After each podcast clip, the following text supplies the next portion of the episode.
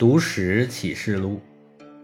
范雎从一个平民变士做到秦国宰相，一方面靠的是他的学识、才能、忍辱和努力，另一方面也有上天赐予的机遇。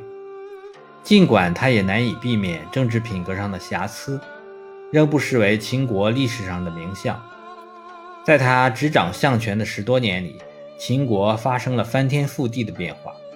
之所以后来并吞并六国，统一天下，靠的正是范雎的远交近攻策略。